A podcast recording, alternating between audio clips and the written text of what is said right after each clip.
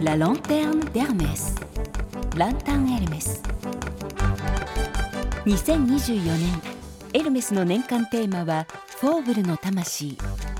パリ・フォーブル・サントノーレのエルメス第1号店のスピリットを銀座メゾンエルメスと特設サイトランタンエルメスそしてラジオからお届けします。1月のテーマはボタニカル。パリのエルメス第1号店の屋上には庭園がありますその庭園を守る庭師ヤスミナ・デムナティさんに伺いましたリンゴの木との会話 Quand j'ai été embauchée définitivement en 1992, le pommier a décidé de ne plus faire de pommes. Je suis retournée sur la terrasse, je me suis plantée dans le pommier et je lui ai dit écoute, 私がエルメスに雇われた1992年屋上のリンゴの木が実をつけなくなったんです。私は木に向かって言いました。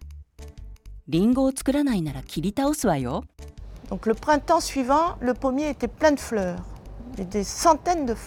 次の年の春、その木は何百もの花を咲かせましたが、実ったリンゴの実は一つだけ。Alors j'ai trouvé que le pommier avait beaucoup d'humour.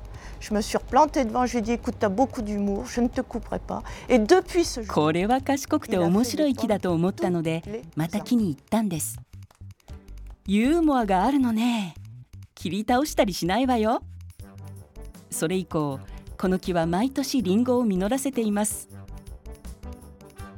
ランタンエルメスサイトではヤスミナさんへのインタビューを公開中ランタンエルメスで検索を l'esprit du faubourg est à la maison Hermès Ginza. La lanterne d'Hermès. Lanterne Hermès.